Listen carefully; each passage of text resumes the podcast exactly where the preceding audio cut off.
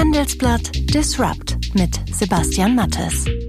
Hallo und herzlich willkommen zu einer neuen Ausgabe von Handelsblatt Disrupt, dem Podcast über neue Ideen, Disruption und vor allem die Macher der digitalen Welt. Mein Name ist Sebastian Mattes und ich begrüße Sie diese Woche wieder ganz herzlich aus unserem Podcaststudio im sommerlichen Düsseldorf. Und gleich am Anfang möchte ich Ihnen einen Vorschlag machen, der Sie vielleicht ein wenig inspiriert, Sie vor allem aber in dieser Sendung beteiligen soll. Handelsblatt Disrupt ist nun seit zwei Monaten am Start und wie Sie gibt es inzwischen viele tausend Zuhörer. In den nächsten Wochen würde ich daher gern eine Folge mit Ihren Fragen machen, zu denen ich dann die passenden Experten suche. Also, welche Themen bewegen Sie? Welche Fragen soll ich in so einer Folge klären? Und vor allem mit welchen Experten soll ich sprechen? Ich freue mich, wenn Sie mir dazu Ihre Gedanken und Vorschläge schicken, und zwar an mattes.handelsblatt.com. Mattes wie immer mit zwei T und H. Sobald ich dann genug Ideen beisammen habe, kann es mit Ihrer Sendung losgehen. Und das hören Sie heute bei Handelsblatt Disrupt. Der geplante Umbau von Siemens hat in den vergangenen Monaten einige Wellen geschlagen. Und es wurde viel diskutiert über Joe Kesers Vision 2020. Der ehemalige Mischkonzern, so der Plan, wird komplett neu aufgestellt welche Vision hinter der neuen Strategie steckt, wo die neuen Schwerpunkte liegen und was das ganz große Ziel ist, darüber spreche ich heute mit dem Chief Operating Officer und Technologievorstand von Siemens, Roland Busch. Meine persönliche Vision, und da gibt es natürlich viele Elemente, die da mitspielen, aber ist wirklich die, dass Siemens die beste Internet der Dinge, IoT-Plattform für Industrie und Infrastruktur anbietet. In dem Gespräch versuche ich auch herauszufinden, was für ein Mensch der Mann ist, der schon als Nachfolger von Joe Keser gehandelt wird. Aber nicht nur für Siemens ist die digitale Zukunft interessant. Deshalb im Anschluss daran ein Gespräch mit Oliver Heiden. Er ist Chief Strategy Officer von Press Relations, einem der großen Medienbeobachtungs- und Analysehäuser. Das Unternehmen wertet jeden Tag Artikel, Blogs und Social-Media-Quellen aus und identifiziert auf diesem Weg technologische Trends und Themen. Also was mich am meisten überrascht hat, das nennt sich Fraggles und das möchte Google so weit ausweiten, dass die Leser möglichst gar nicht mehr auf die Original-Webseiten kommen, sondern mit diesem Fraggle von Google zufrieden sind. Und am Ende noch ein kurzes Gespräch mit unserer Handelsblatt Finanzkorrespondentin Katharina Schneider aus Frankfurt. Die nämlich berichtet, dass viele Fintech-Startups die besten Zeiten längst hinter sich haben. Wir haben in den letzten Jahren schon immer so von einzelnen Pleiten gehört, aber jetzt ist äh, eine Studie von PwC rausgekommen, die gibt jetzt einen Überblick, was wirklich passiert und demnach sind seit 2011 schon 233 Fintechs äh, wieder vom Markt verschwunden. Das ist Handelsblatt Disrupt und nach einer kurzen Werbeunterbrechung sind wir auch schon zurück. Mit dem technologischen Wandel und der Digitalisierung haben sich die Anforderungen an die IT-Sicherheit verändert. Die Antwort sind gesamtheitliche IT-Sicherheitsstrategien und neue Sicherheitslösungen, die in der Lage sind, Cyberbedrohungen zuverlässig und präventiv zu erkennen, um ihre Daten und Systeme davor zu schützen. Die Experten von KPMG begleiten Sie bei der Transformation hin zum innovativen Unternehmen der Zukunft. Damit nutzen Sie alle Vorteile, die Technologie und Umsetzungsstärke mit sich bringen. Mehr als Sie erwarten. Consulting von KPMG. Weitere Informationen finden Sie in den Show Notes. In den vergangenen Monaten wurde viel diskutiert über Joe Kesers Vision 2020 und den großen Umbau von Siemens. Der ehemalige Mischkonzern wird komplett neu aufgestellt. Der Fokus liegt auf Schnelligkeit im globalen digitalen Wettbewerb, heißt es intern. Das bedeutet, aus dem Mischkonzern wird eine operative Holding mit weitgehend eigenständigen Geschäften, darunter Automatisierung, industrielle Digitalisierung und intelligente Infrastruktur. Welche Vision hinter der neuen Strategie steckt, darüber spreche ich heute mit Roland Busch, den Chief Operating Officer und Technologievorstand bei Siemens. Er trägt die Hauptverantwortung dafür, Siemens in eine digitale Zukunft zu führen und wird bereits als Nachfolger von Siemens CEO Joe Keser gehandelt. Hallo Herr Busch und herzlich willkommen im Podcast Handelsblatt Disrupt. Hallo Herr Mattes, grüß Sie. Da war ja eine ganze Menge los bei Siemens in den vergangenen Monaten. Der Konzern hat sich eine ganz neue Struktur gegeben. Wie hilft denn diese neue Aufstellung im Hinblick auf die Geschäftsmodelle in einer zunehmend digitalen Industrie? Ein Hauptgrund für die neue Aufstellung ist sicherlich ähm, mehr Fokus auf die einzelnen Geschäfte zu geben, ähm, die stärker auszurichten. Und äh, Digitalisierung ist für all unsere Geschäfte relevant. Das heißt, an der Stelle sehen wir eher Rückenwind. Ähm, aber wie gesagt, wir arbeiten ohnehin auf dem Thema Digitalisierung sehr spezifisch anzuwenden für spezielle Industrien. Und es hilft uns da natürlich auch. Mhm. Jeder kennt das Internet für Konsumenten, also das von Google, Amazon und Facebook dominierte Internet. Für ein Internet der Industrie, nennen wir es mal so, sind die Würfel ja noch nicht gefallen. Und Siemens will ja in diesem Feld eine ganz wichtige Rolle spielen. Wie könnte das denn aussehen in Zukunft?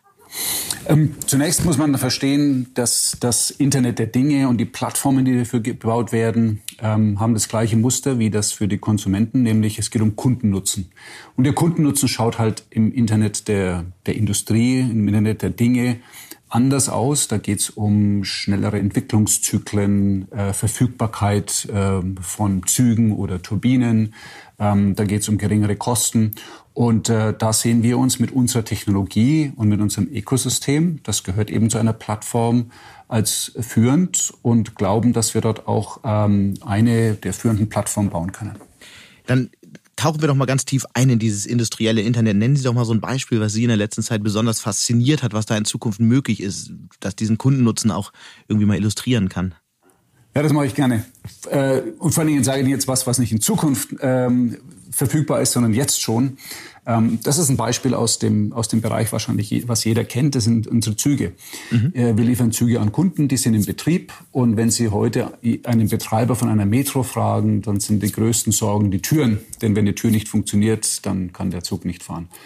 Was unsere Plattform in der Lage ist zu leisten, ist, dass wir mittlerweile für einen Zeitraum von sieben bis zehn Tagen vorhersagen können, welche Tür an welchem Zug kaputt gehen wird und warum.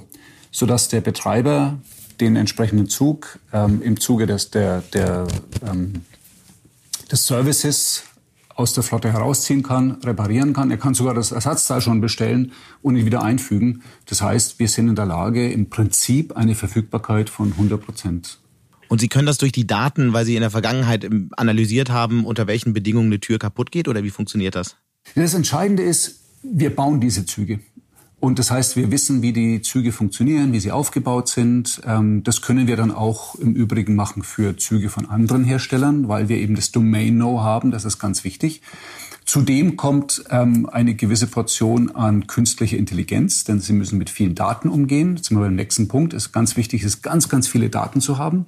Ähm, Daten, die aus dem Betrieb kommen. Uns äh, umso besser, wenn wir auch die letzten fünf Jahre auch noch an Daten haben, was in den Zügen passiert ist. Und dieses Zusammenspiel aus Domain-Know-how, künstliche Intelligenz und einer, eine Riesenmenge an Daten erlaubt uns, ähm, aus diesen Daten Schlussfolgerungen zu ziehen, die dann eben für diese Vorhersagequalität sorgen. Mhm.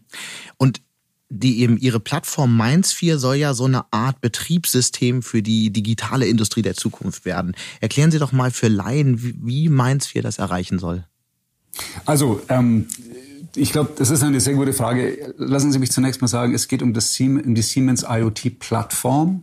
Und eine Plattform besteht aus einem, die Experten sagen, Technology Stack, also einer Summe von Technologien, verschiedene Lagen von Technologien, die erkläre ich Ihnen gleich. Mhm. Dazu gehört auch ein Ökosystem, also Partner, mit denen wir zusammenarbeiten und natürlich eigene Kompetenzen. Das alles zusammen muss zusammenspielen und auf Kundennutzen ausgerichtet sein. Dann haben Sie eine dann ist das das, was wir als äh, Siemens IoT-Plattform beschreiben. Jetzt komme ich zu dem Thema Technologie, Stack, also diese technologischen Lagen. Eine Lage davon, können Sie sich vorstellen, sind zum Beispiel die Dinge, also die Züge, die Turbinen, die Aktuatoren, die Sensoren, die Daten liefern. Mhm. Eine weitere Lage ist das, was wir als Betriebssystem bezeichnen. Sie brauchen das, ähm, das Betriebssystem stellt zum Beispiel die Konnektivität her. Also wie kriegen Sie die Daten überhaupt auf Ihre Datenbank? Das Betriebssystem sorgt dafür, dass Sie Zugriff auf äh, Cloud-Plattformen haben, wo Sie die Daten able ablegen können, sorgt dafür, dass Sie Zugriff haben auf Rechenleistung, auf die Rechenzentren. Und das Betriebssystem sorgt dafür, dass Sie dann mit Applikationen darauf aufbauend ähm, äh, arbeiten können und letztendlich Kundennutzen generieren. Stellen Sie sich vor wie bei einem Handy. Ähm, Ihr Handy hat auch ein Betriebssystem. Ähm, dieses Betriebssystem ist notwendig, damit das mit der Hardware zusammenspielt und auch ähm, die ganze Hardware zur Verfügung stellt. Aber ohne Applikation hätten Sie sehr, sehr wenig Spaß. Und MindSphere ist sowas ähnliches wie das Betriebssystem auf Ihrem Handy.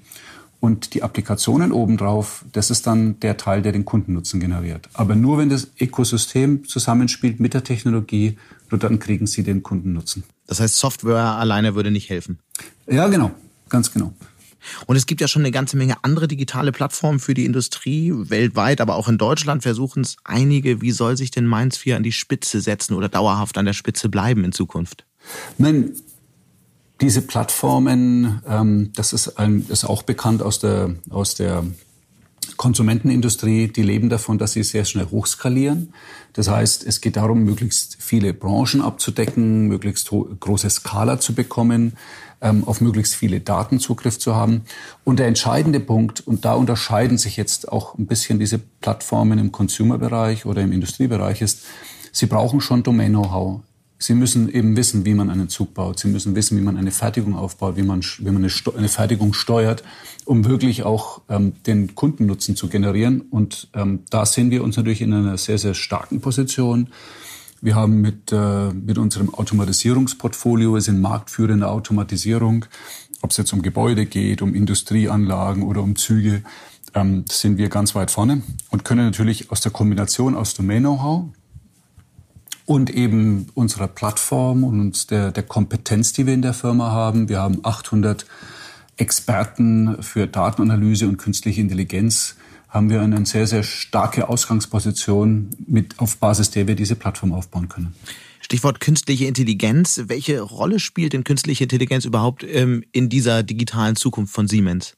Es spielt eine große Rolle, ähm, weil es ist ein wesentliches Element, ähm, was in dieser Plattform mit einspielt. Weil am Ende geht es darum, dass Sie, ich hatte das schon gesagt, ähm, ganz, ganz viele Daten haben, die momentan eigentlich noch ungenutzt rumliegen. Und um die zu, um dann Nutzen daraus zu generieren, müssen Sie die in den Kontext bringen, Sie müssen sie auswerten. Und diese Auswertealgorithmen, ähm, die sind diese künstliche Intelligenzalgorithmen, die im Übrigen 20, 30 Jahre alt sind, ist nichts Neues. Nur gab es damals eben noch nicht die Menge der Daten und auch gab nicht, gab nicht die Rechenleistung. Die gibt es heute. Ähm, aber diese Algorithmen, die kommen jetzt erst richtig zum Tragen und nehmen jetzt auch Fahrt auf. Deswegen gibt es auch diese, diesen großen Bedarf an, an KI-Experten, nicht nur bei uns, sondern in der ganzen Welt. Und da haben wir schon eine ganze Menge und wir können auch immer viele, viele junge Leute für uns begeistern. Wie viele KI-Experten arbeiten bei Siemens? Um die 800. Und wie viele brauchen Sie? Wie viele sind es in zwei Jahren? Ich könnte die sehr schnell verdoppeln. Ähm, der Bedarf wäre da. Okay. Und ähm, wenn wir jetzt mal noch ein bisschen weiter in die Zukunft schauen, ähm, es wird ja viel darüber gesprochen, dass Fabriken irgendwann völlig autonom funktionieren. Ist, ähm, wann glauben Sie, ist es soweit? Wann ist die, wann braucht es keine Arbeiter mehr in normalen Fabriken? Eine sehr gute Frage. Also nur mal für die Zuhörer, wie man sich das vorstellen muss. Das wäre dann eine Fabrik, ähm, in der es dunkel ist. In der sie auch keine Menschen haben, der was sehen muss. Es ist komplett dunkel und sie funktioniert. Also ich finde es eine sehr spannende Vorstellung. Ich glaube, das wird noch einige Jahre dauern, weil sie, weil sie damit sozusagen die, die Technologie komplett ausrollen müssten. Ähm, sie würden letztendlich auch die ganze Materialbereitstellung würde alles automatisch erfasst werden über kleine Roboter, die, die zuliefern. Ähm, ich denke, das wird noch ein paar Jahre dauern. Es ist schwer vorherzusagen, sind es fünf Jahre, vielleicht zehn Jahre, aber in dem Zeitraum definitiv. Ähm, und, äh, und das würde bedeuten, dass man, im, und das ist das Spannende, im Prinzip in allen Stufen der Wertschöpfung zu einer Fabrik, von der Anlieferung über die Verarbeitung, das Zusammenbauen, das Verpacken bis zum Ausliefern, alles sozusagen komplett automatisiert hat. Braucht es auch viele mhm. Roboter, sogenannte autonome Roboter, die nicht nur das tun, was die großen Roboter heute tun, ein, ein, Teil von A nach B bewegen, immer das Gleiche, sondern die würden dann sozusagen sich selbst organisieren, äh, miteinander kommunizieren und dann eben diese Wertschöpfung erbringen, die heute Menschen erbringen. Da braucht es noch ein und, paar Jahre. Mhm. Und was ist die größte Hürde auf dem Weg zu dieser Fabrik der Zukunft? Ich denke, das ist in der Tat die Weiterentwicklung von diesen autonomen Robotern, die viel taktiler sind, die eigentlich Teile der, der, der, der Tätigkeiten, die heute Menschen tun, ähm, übernehmen können. Ich glaube auch, dass das Schritt für Schritt gehen wird. Es geht nicht mhm. darum, dass, dass ein Mensch ersetzt wird durch einen Roboter, sondern dass Arbeitsinhalte, also Teile der Arbeitsinhalte ersetzt werden durch einen Roboter. Und es geht eben sukzessive. Das verlangt auch, kann man sich vorstellen, dass man dann auch Produkte anders designt, sodass sie dann eben besser von Robotern hergestellt werden können. Also deswegen dauert es auch ein mhm. bisschen länger, weil sie auch den Produktentwicklungszyklus mit einberechnen müssen. Machen wir heute schon. Ähm, zum Beispiel, wir machen Schaltschränke. Diese Schaltschränke werden heute verkabelt, da werden Kabel gelegt von A nach B. Und wenn man die ein bisschen anders designt, kann man das heute schon mit Robotern machen. Wir haben jetzt ganz viel über Software und äh, so weiter gesprochen. Ist denn Siemens dann in ein paar Jahren nur noch ein Softwareunternehmen? Nein, mit Sicherheit nicht. Ähm, denn ich glaube, dass die Kombination aus der Hardware, den, den, den Sensoren, den Aktorentoren, den, der Automatisierung, was wir machen, und eben der Software und der Plattform, dass diese Kombination einfach das ist, was uns differenziert. Und das ist auch genau das, was man braucht für das Internet der Dinge, für Industrie oder Infrastruktur. Und äh, da sind wir führend da werden wir auch bleiben. Ich gebe noch ein weiteres Beispiel. Viele Menschen sprechen heute über Edge-Devices. Also Edge kommt von, der, von, dem, von dem abgelegenen Ende, dass viele Teile, ich sage jetzt mal ein Sensor, der heute eigentlich nur Daten liefert, der wird auch eine, ein bisschen Speicher bekommen. Der wird über 5G verbunden, damit man viel mehr Daten ähm, senden kann. Der wird einen gleichen, kleinen Prozessor kriegen. Und dann wird schon auf Sensorebene schon Daten vorprozessiert und gearbeitet. Und das ist natürlich ein super spannender Markt. Ähm, und den werden wir natürlich auch bedienen. Und dann wird der, der, der Zusammenspiel von Software und Hardware noch viel, viel spannender. Siemens trennt sich ja trotzdem von, von traditionsreichen Geschäften wie der Energietechnik und so weiter. Also es geht ja schon viel Hardware auch raus aus dem Konzern. Ähm, welche, welche Bereiche werden denn definitiv bleiben auf zehn Jahres Sicht? Wenn Sie sagen, wir werden kein reiner Softwarekonzern. Also wir haben, denke ich, was unsere Portfolioentwicklung schon einige Schritte gemacht. Die werden wir jetzt umsetzen. Also wir haben verkündet, dass wir einen Spin von unserer Gas and Power Einheit machen im kommenden Jahr. Und äh, damit fühlen wir uns dann auch schon sehr, sehr gut aufgestellt, auch für Gas und Power, die letztendlich sich dann ähm, als eine eigene Einheit sehr, sehr stark auf ihren Markt fokussieren kann. Und ich glaube, dass wir damit auch unser Ziel erreicht haben. Nun gibt es ja mächtige Player, die ebenfalls das Potenzial der digitalen Industrie erkannt haben. Das sind zum Beispiel Cloud-Anbieter wie AWS von Amazon oder Asia von Microsoft. Auch Siemens nutzt ja diese Plattform. Inwiefern entsteht denn durch diese möglicherweise Partnerschaften, eine Abhängigkeit von amerikanischen oder chinesischen Tech-Konzernen, weil Alibaba kommt ja auch und ähm, alle nutzen diese Plattform. Diese Firmen und deren Technologie sind Teil unseres Ökosystems, ähm, sind Partner von uns. Wir arbeiten mit allen genannten zusammen. Und, äh, und das auch in einer sehr, sehr guten Symbiose. Ähm, diese Plattformen, über die Sie sprechen, ähm, sei sie von Microsoft, Amazon, Alibaba, da steckt wahnsinnig viel Know-how. Wir nutzen diese ganzen Funktionalitäten, es binden die sozusagen in, unseren, in unsere technologischen Lagen mit ein. Also sind Teil unseres Technologie-Stacks, was ich vorhin erklärt hatte. Und, ähm, und sind damit auch ein, und, und das Entscheidende ist, dass wir flexibel anbieten können. Das heißt, viele Kunden entscheiden sich für die eine oder andere Plattform. Ähm, wir bieten eine Lösung an, die letztendlich agnostisch ist. Aber entscheidend ist, dass deren Technologie ein wesentlicher Bestandteil unserer Siemens IoT-Plattform ist. Aber äh, denken wir, sprechen wir über Microsoft. Äh, auf der Plattform Asia gibt es ja durchaus auch Anwendungen, mit denen Unternehmen ähm, Daten analysieren können und so weiter. Da wird ja dann Microsoft auch zunehmend zu einem Wettbewerber von, von Siemens. Wie schätzen Sie das ein? Also es wird äh, die Plattform wird auch von anderen Plattformanbietern natürlich genutzt, das ist ganz klar. Ähm, die Welt, die ist nicht eindimensional. Ähm, viele sprechen in dieser IT-Welt von Co-Opetition, dass sie sie arbeiten zusammen auf der einen Seite, sind auch teilweise im Wettbewerb. Und ähm, das ist aber an sich kein Problem. Ähm, der, der Markt ist einmal groß genug. Das heißt, äh, wir werden eine ganze Menge an, an ähm, verschiedenen Varianten sehen, Kombinationen.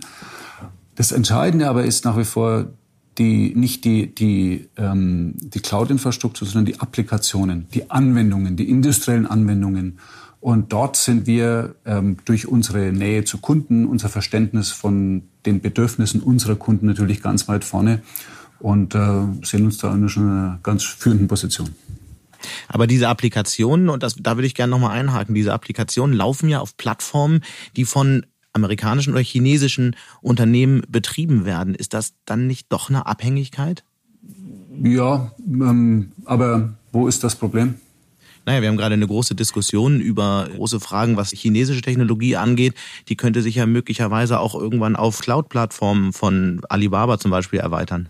Letztendlich, solange es genug Plattformen gibt, ähm, und wir haben genug Plattformen, ähm, ist es, ist es am, am Ende des Tages egal. Im, Im Zweifelsfall ist es so, wenn Sie in China so eine Plattform betreiben, müssen Sie ohnehin auf einer auf einer, auf einer chinesischen Cloud arbeiten oder eine, die in, in China betrieben wird.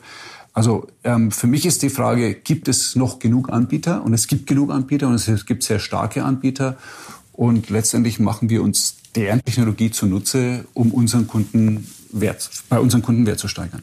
Ich würde gerne den Fokus noch mal ein bisschen aufmachen und mal aus einer Vogelperspektive auf die deutsche Industrie blicken. Es sind sich ja viele Experten einig, dass die deutsche Industrie in Sachen Digitalisierung hm, hinterherhinkt. Einige Studien sagen, Deutschland ist im Mittelfeld oder im unteren Mittelfeld. Insbesondere der Mittelstand macht vielen Experten Sorgen. Was muss denn passieren, damit die Industrie aufwacht und in dem, in dem Feld schneller vorankommt? Also das Entscheidende ähm, ist, dass wir mit, mit 28 Prozent industrieller Wertschöpfung in Deutschland natürlich sehr, sehr, in einer sehr, sehr guten Position sind, weil ich hatte vorhin gesagt, dieses Know-how um die industriellen Anwendungen ist ganz entscheidend.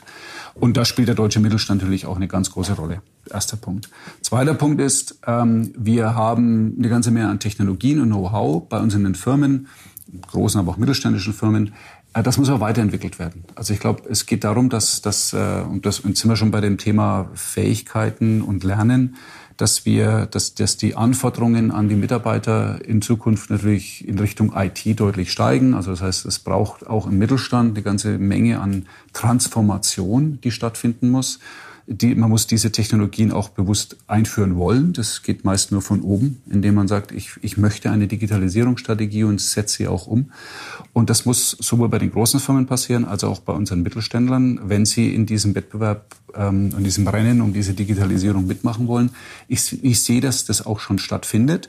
Aber ähm, der Wettbewerb außerhalb Deutschlands schläft nicht. Das heißt, wir tun gut daran, wirklich hier die Geschwindigkeit zu halten oder sogar noch zu erhöhen, um dann vorne zu bleiben im Zuge des Handelskriegs zwischen China und den USA, ich würde gerne nochmal dieses andere Thema anschneiden, weil es mir schon sehr wichtig ist, ähm, wird von einigen Experten ähm, eine Spaltung des Internets vorhergesehen. Ähm, mich würde interessieren, ob uns Ihrer Meinung nach so eine Spaltung Sorgen machen muss und welche Folgen das hätte. Ähm ja, also im Prinzip macht, macht das Sorgen. Also ich, ich, ich kenne einige Bestrebungen, dass man dass man ein, dass man in China auch das Internet sozusagen abspaltet oder zumindest mal die, die Verbindung in den Rest der Welt koordiniert oder kontrolliert oder einfach bestimmte, so eine Pipeline aufmacht. Ähm, generell halte ich das für nicht gut, weil ich glaube, dass der, dass der Fluss an Daten, die Kommunikation, dass das ein ganz entscheidendes Element ist, auch Wirtschaften zusammenzubringen. Ähm, aber ich habe das ehrlich gesagt noch nicht voll durchdacht, was es bedeuten würde, wenn da eine Entkopplung stattfindet. Äh, generell halte ich es nicht für gut. Haben Sie eigentlich ein komisches Gefühl, wenn Sie nach China fliegen und dann äh, normal mit einem Smartphone agieren, was, was Ihre Daten angeht? Äh, wissen Sie, ich habe da einige Jahre gelebt und ich fühle mich da jedes Mal sehr, sehr wohl, wenn ich hinkomme. Ich habe da Freunde, ähm, viele, äh, wir haben viele Kunden dort. Also ähm, ich fühle da, fühle mich da genauso zu Hause wie, wie hier. Auf der anderen Seite, und das ist, glaube ich, das nicht, geht nicht nur in China so, ähm, eine gewisse, eine gewisse ähm, Überwachung, wahrscheinlich geht es nicht um mich, aber was, was äh, bestimmte Daten anbelangt, haben sie wahrscheinlich in allen Ländern. Was ist denn eigentlich Ihre ganz persönliche Vision für Siemens? Wie soll der Konzern in zehn Jahren aussehen? Also meine persönliche Version, und ähm, da gibt es natürlich viele Elemente, äh, die da mitspielen, aber ist wirklich die, dass Siemens die beste Internet der Dinge, IoT-Plattform für Industrie und Infrastruktur anbietet. Ähm, das wäre für mich eine Vision, die, die auch wirklich, wenn wir sagen, das ist der Standard, auf dem ganz, ganz viele Firmen arbeiten. Wir werden nicht der Einzige sein, aber einer der ganz, ganz großen Anbieter. Das wäre für mich eine Vision. Und ähm, Sie haben ja beste Chancen, das mitzugestalten, jetzt schon in Ihrer aktuellen Position, aber möglicherweise wird ja noch ein ganz anderer spannender Job frei. Wollen Sie Nachfolger von Joe Keser werden? Ach, wissen Sie, ich bin jetzt seit acht Jahren im Vorstand, fühle mich da sehr wohl. Wir haben ein super Team und ähm, über die Besetzungen, was äh, unseren Vorstand anbelangt, da entscheidet der Aufsichtsrat. Aber vielleicht können Sie uns trotzdem sagen, welche Fähigkeiten man eigentlich genau braucht, um in diesen, man kann ja wirklich sagen, disruptiven Zeiten, Zeiten einen Weltkonzern wie Siemens zu leiten. Und, und wer kann es, wenn Sie es nicht wollen? Aber fangen wir mit der ersten Frage an. ich glaube, Nein, Sie brauchen, Sie brauchen viele Fähigkeiten, die, die, die abgerufen werden von vielen Vorständen in, in anderen DAX- oder Technologieunternehmen. Natürlich müssen Sie ein gewisses Verständnis für Technologie mitbringen, für Geschäftsmodelle, für den Kapitalmarkt. Kundenorientierung ist ganz entscheidend, aber auch eine, auch eine, eine gewisse Portion an, an ähm, Nachhaltigkeitsdenken. Ich glaube, Sie sehen die, die politische Debatte, die immer mehr in Richtung Grün geht und, und Nachhaltigkeit. Was tragen wir für die, für die, um, für die, für uns, für die Gesellschaften bei? Nicht nur in Deutschland, sondern in all den Ländern, in denen wir aktiv sind. Also ein ziemlich breites Portfolio. Und ähm, ja, das ähm, ist aber nichts, was ganz speziell nur für Siemens ist. Das würde ich sagen, das gilt für jede Art von Technologiefirma. Sie sind ja selbst ein extrem disziplinierter Mensch. Wir hören, dass äh, Mitarbeiter Sie schon morgens im Fitnessstudio treffen, mitunter um 5 Uhr. Ähm, Sie studieren Akten bis tief in die Nacht. Wie lange kann man sowas eigentlich durchhalten? Äh, man muss, man muss dafür sorgen, dass man lang genug schläft. Und, und man, muss, man muss genau wissen, wie viel Schlaf man braucht, damit man das durchhält. Und äh, das habe ich ganz gut im Griff. Mhm. Wie viel brauchen Sie? Also sechs Stunden sind okay. Ähm, das geht auch mal eine mhm. gewisse Zeit mit fünfeinhalb, aber sicherlich nicht nachhaltig und äh, viel mehr brauche ich dann auch nicht. Aber das ist so ungefähr die, die, die Richtung. Und das in Kombination mit, mit, äh, mit, mit, wie Sie sagen, mit Sport und auch gesunder Ernährung, das äh, funktioniert ganz gut. Was nicht alle wissen, Sie lesen ja außerdem auch noch ähm, extrem viel. Mich würde zum Abschluss interessieren, welches Buch oder welche Bücher haben Sie in den vergangenen Monaten eigentlich besonders oft verschenkt? Also was ich, was ich jetzt unlängst verschenkt habe, war ähm, ein Buch über Zellen, wie Zellen funktionieren. Ähm, von, ich glaube, Gutzel heißt der Mensch. Ähm, und äh, das hat mich neulich fasziniert, weil ich äh, in einem Gespräch mit meiner Frau, wir hatten über Bakterien und Viren gesprochen und ich kam dann auf den Punkt, dass eigentlich das, ich bin Physiker, ähm, das, was für einen Physiker ein Atom ist, ist die Zelle für, für, den, für den Menschen oder für, für die Biologie. Und dass ich da ziemlich wenig drüber weiß. Und ich habe dann angefangen, darüber zu lesen, habe mich hab dann auch aufgerüstet. Also jetzt bin ich mittlerweile bei einem, bei einem echten Lehrbuch. Aber da gibt's ein Einführungsbuch, das habe ich neulich verschenkt. Das war ganz, ganz spannend, Herr Busch. Ganz herzlichen Dank und herzliche Grüße nach München. Vielen Dank. Bis demnächst, Herr Mattes. Welche technologischen Trends werden uns in einigen Monaten beschäftigen und welche neuen Schlagworte werden dann wichtig sein? Mit diesen Fragen beschäftigen sich auch die Medienbeobachter von Press Relations.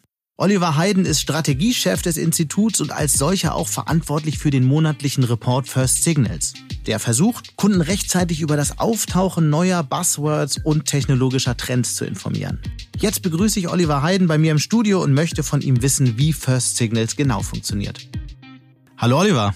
Hallo Sebastian, grüß dich. Erklär doch mal, was First Signals als Report genau macht und vor allem für wen. Also wer sind eure Kunden?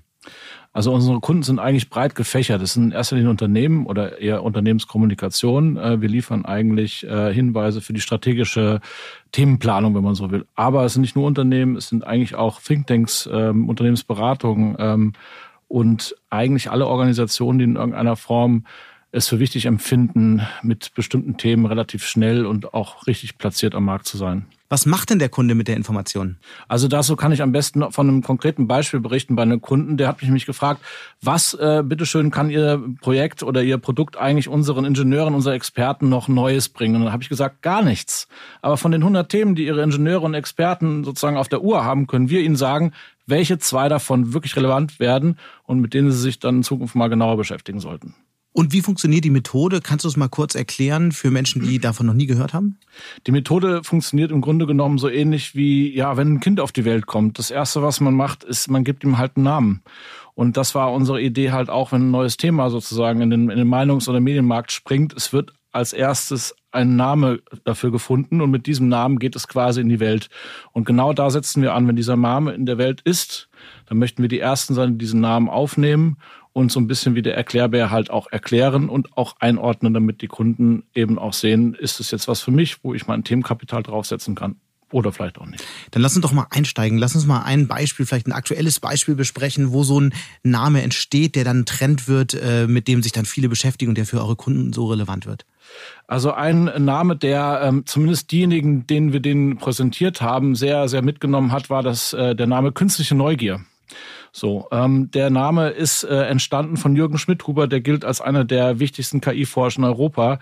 Und hinter der Idee der künstlichen Neugier steckt eigentlich, dass KI irgendwann mal so funktionieren soll wie ein Kind, was etwas Neues kennenlernt mit Neugier und dann eben sehr schnell lernt, was das eigentlich bedeutet. Das Problem von KI heute ist ja, dass die Unmengen von Daten brauchen, wo sie dann die Muster erkennen, um dann daraus sozusagen ihre, ihre Entscheidungen dann zu trainieren. Und man möchte eigentlich das reduzieren, sodass ähm, die KI lernt wie ein Kind. Das ist künstliche Neugier. Und wie seid ihr denn vorgegangen? Also der Begriff wurde geprägt von Schmidhuber und wie ging es dann weiter? Das geht dann weiter, dass wir tatsächlich den Begriff erstmal erklären und ähm, ähm, auch was er dazu sagt und dass wir dann auch sagen, ähm, was ist sozusagen damit verbunden. Und dann kommt er bei uns in die Maschine und dann wird im Grunde genommen geguckt, ob dieser Begriff sich fortpflanzt. Manchmal bleiben die idiosynkratisch, diese Begriffe, und verschwinden im Grunde genommen wieder wie Eintagsfliegen. Aber manchmal äh, werden aus diesen Begriffen halt riesige Bewegungen. Also Stichwort Web 2.0, Stichwort Industrie 4.0, die sind ähnlich in die Welt gekommen und sind dann riesig geworden. Und das versuchen wir dann mit unseren Crawlern und unserer eigenen KI im Grunde genommen zu überprüfen, ob diese Begriffe direkt wieder verschwinden oder ob sie riesig werden. Das heißt, sie werden zitiert von Zeitungen, von Medien, von, von Web, von, genau. von Blogs, von, von Social Media Accounts. Genau. Funktioniert genau. Das? Okay. Ja. Der Report kommt monatlich raus. Jetzt sind wir natürlich wahnsinnig gespannt. Was sind denn eigentlich so die wichtigsten Trends, von denen jeder diesen Monat gehört haben sollte? Also für mich der wichtigste Trend diesen Monat ist ein zwei eigentlich. Das eine schließt direkt eigentlich an das an, was ich eben gesagt hatte mit der künstlichen Neugier. Das nennt sich Connectomik. Und äh, da sind tatsächlich die Deutschen führend, äh, vor allem Max-Planck-Institute in Bonn, Frankfurt und München, weil man dafür Hochgeschwindigkeits-Elektronenmikroskope braucht, die nur da stehen. Die Idee dahinter ist, das menschliche Gehirn so zu verstehen, dass man weiß, wie das synaptisch funktioniert, damit man das in der KI nachbauen kann. Auch hier sind wir wieder beim Effizienzgedanken, nämlich eben, man möchte, dass die KI irgendwann so lernt wie ein Kind. Ein Kind kann man dreimal sagen, das ist ein Baum und es hat dann begriffen, was ein Baum ist, wenn man ihm auch zeigt, was ein Baum ist. Bei der KI dauert das ewig. Und das ist der Hintergrund. Man möchte anhand dieser Gehirnstrukturen, äh, die man dann quasi nachbaut, die KI genauso kriegen, dass man ja auch dreimal sagt, das ist ein Baum und dann weiß sie, was ein Baum ist. Und das ist die Konnektomik. Du sagtest zwei Trends, was wäre der zweite? Der zweite Trend ist äh, der Trend, der nennt sich äh, Shopper Set äh, und das ist angelehnt an den Begriff der Generation Set. Das sind die, die nach den Millennials kommen, das ist so die Instagram-Generation. Und das Spannende ist, man sagt ja, die Malls, die großen Shopping-Malls überhaupt, äh, der Offline-Handel, der geht also zugrunde und vor allem die Malls gehen zugrunde. Uninteressant ist, diese Generation entdeckt die Malls wieder für sich aber auf eine ganz andere Art und Weise. Und die gehen in mhm. diese Malls. Man hat festgestellt, die halten sich wesentlich öfter da drin auf als eben die Generationen davor. Die gehen in diese Malls und die ziehen sich irgendwas an im Modeladen und so weiter und dann posten das auf Instagram. Wenn du jetzt so auf die vergangenen Monate schaust, was ist denn so der überraschendste Trend eigentlich, der auch die nächsten Monate noch anhalten wird, der dich persönlich am meisten überrascht hat? Also was mich am meisten überrascht oder eher, eher geschockt hat so ein bisschen, weil ich es erst gar nicht begriffen habe und das ist auch ein etwas lustiger Begriff, nämlich die Fraggles. Und zwar von Google. Ähm, das nennt sich Fraggles. Was Google da macht äh, mit diesen Fraggles, und die wollen das extrem ausbauen, das sind, ähm, wie soll ich sagen, wenn Sie einen Begriff eingeben ins Internet, also bei Google in die Suchmaschine, zu einer Stadt oder sowas, dann bekommen Sie üblicherweise ähm, Wikipedia angezeigt. Aber immer häufiger bekommen Sie so ein kleines Textding angezeigt von Google selber, wo dann die Stadt kurz erklärt wird. Und das nennt sich Fraggle. Und das möchte Google so weit ausweiten, dass sie im Grunde genommen versuchen, dass ähm, die Leser möglichst gar nicht mehr auf die Original-Webseiten kommen, sondern mit diesem Fraggle von Google ähm, zufrieden sind. Und wenn man dann mal ein bisschen drüber nachdenkt, was das bedeutet, dass wenn nur ein Teil der Leser nicht mehr auf die Originalseiten geht, sondern mit diesem Fraggle zufrieden ist, was das für das SEO bedeutet, was das überhaupt für die Reichweite von Webseiten bedeutet, was es überhaupt für die Autonomie der Originalurheber bedeutet, was ihre Texte angeht. Die verlieren die ja ein Stück weit. Und aus meiner Sicht ist ein Stück eine, ein Versuch von Google, ein weiterer, das Web so ein bisschen äh, für ihre Zwecke zu monopolisieren. Ganz herzlichen Dank, Oliver Heiden. Dankeschön. Lange schien es für Fintech-Startups ja nur nach oben zu gehen. Sie wurden mit Millionen Risikokapital regelrecht überschüttet, konnten Hunderttausende Kunden gewinnen und veränderten mit ihren Ideen natürlich auch die Banken. Doch nun werden die Zeiten schwieriger, wie unsere Korrespondentin Katharina Schneider aus Frankfurt berichtet, und das kann sie auch mit Zahlen belegen. Hallo Katharina. Hallo Sebastian. Du berichtest ja seit Jahren über Fintechs. Ähm, jetzt schreibst du aber, dass sich auf einmal das Klima für die Finanzstartups wandelt. Was ist da passiert? Ja, also wir haben in den letzten Jahren schon immer so von einzelnen Pleiten äh, gehört, aber jetzt ist äh, eine Studie von PwC rausgekommen, die gibt jetzt einen Überblick, was wirklich passiert und demnach sind seit 2011 schon 233 Fintechs äh, wieder vom Markt verschwunden. Und ja, in den vergangenen zweieinhalb Jahren äh, läuft die Pleitewelle äh, so richtig an und im Durchschnitt äh, waren die Firmen dann so knapp vier Jahre am Markt. Und spannend finde ich, dass sich das äh, relativ äh, gleich verteilt auf die einzelnen Geschäftsbereiche. Also da, wo es die meisten Fintechs gab, da sind auch die meisten wieder gescheitert. Also da kann man noch keinen wirklichen Schwerpunkt feststellen. Kann man denn sagen, welche Fintechs es aktuell besonders schwer haben? Also ein häufiger Grund, äh, das betrifft alle Bereiche, ist einfach, dass ihnen das Geld ausgeht. Also Investoren sind zwar momentan äh, sehr, sehr am Thema Fintechs interessiert, pumpen viel Geld in den Markt, aber sind viel wählerischer geworden. Also die setzen jetzt so auf einzelne Stars der Branche, die Smartphone Bank N26, das Injotech VFox oder auch die Anlageplattform Raisin. Die bekommen viel Geld und äh, ein Gründer hat zu mir gesagt, früher wurde jeder finanziert, der nicht bei drei auf dem Baum war und mittlerweile schaut das äh, schon, schon ganz anders aus. Da guckt man also sehr genau. Und ähm, ja, manche Fintechs haben auch einfach nur das kopiert, was andere schon gemacht haben. Da gab es zu wenig Differenzierung. Ähm, ja, und ein anderer Aspekt ist noch, dass äh, die traditionellen Banken natürlich auch dazulernen. Also manche Nischen, die sich Fintech so vermeintlich erobert haben, da schlagen auch die Banken jetzt zurück. Zum Beispiel im Bereich der Handybezahl-Apps, äh, da hatten die Banken, äh, die Sparkassen und Volksbanken diese App Quid entwickelt und damit dann so Anbieter wie Lenster, äh, Cookies oder, oder Kringle auch aus dem Markt gedrängt. Und welche Unternehmen sollte man besonders im Auge behalten in den nächsten Jahren? Ja, es ist schwierig. Also es gibt äh, ja so eine große Bandbreite. Besonders viel äh, tut sich im Bereich der Robo-Advisor, also diese digitalen Vermögensverwalter, wobei es da auch wieder gilt, dass die Banken den Bereich äh, für sich entdeckt haben. Ähm, sehr spannend sind aber auch äh, all die Fintechs, die vielleicht namentlich beim Verbraucher gar nicht bekannt sind, aber die im Hintergrund ziemlich viel bewegen, weil sie, äh, sei es sowas wie solche Kontoumzugsdienste, die einfach da so manche Prozesse viel, viel einfacher machen, als, als die Banken das bisher äh, getan haben. Und äh, da muss man auch sagen, so auch wenn viele Fintechs jetzt äh, im Laufe der Zeit vom Markt gehen, am Ende haben sie doch äh, enorm viel in der Branche bewirkt, weil sie dafür gesorgt haben, dass auch die Banken äh, und, und auch Versicherer aufgewacht sind und gemerkt haben, so, mh, hm, da müssen wir mehr an die Kunden denken und äh, ja, digitaler und, äh, und äh, leichter bedienbar werden. Ganz herzlichen Dank, Katharina. Vielen Dank dir. Und damit sind wir auch schon am Ende von dieser etwas längeren Ausgabe von Handelsblatt Disrupt. Wenn Ihnen unser Podcast gefallen hat, dann hinterlassen Sie doch gerne eine Bewertung oder schreiben Sie mir, besonders wenn Sie Fragen oder Anregungen für ein Thema oder einen Gast haben, den Sie gern hier im Podcast hören würden. Per Mail wie immer an mattes mit 2t und h at handelsblatt.com oder bei Twitter unter smattes, also Mattes mit einem S davor.